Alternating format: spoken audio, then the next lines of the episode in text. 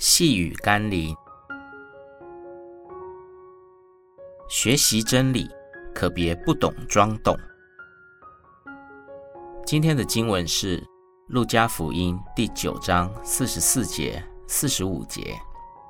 你们要把这些话存在耳中，因为人子将要被交在人手里。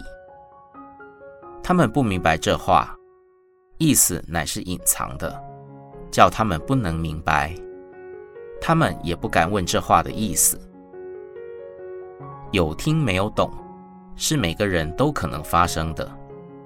但是不懂装懂，或没听懂却以讹传讹，非但对自己没有任何帮助，还可能误导别人，使他人受亏损。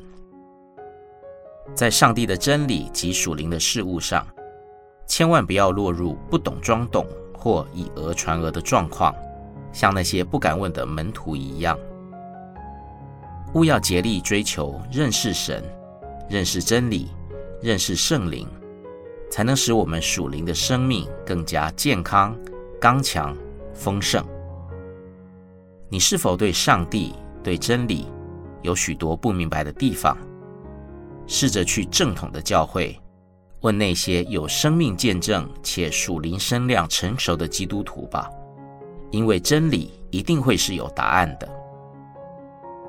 我们一起来祷告：主啊，过去我心中可能有许多疑惑、不懂的地方，但碍于颜面，或怕被冠上怀疑你的标签，往往就放在心里或作罢。如今我明白。若我不能真懂你的话，又怎能使我的信心更坚固，使我更知道当行的路，使我更委身于你呢？求你让我能在属灵的真理上勤学多问。奉耶稣基督的圣名祷告，阿门。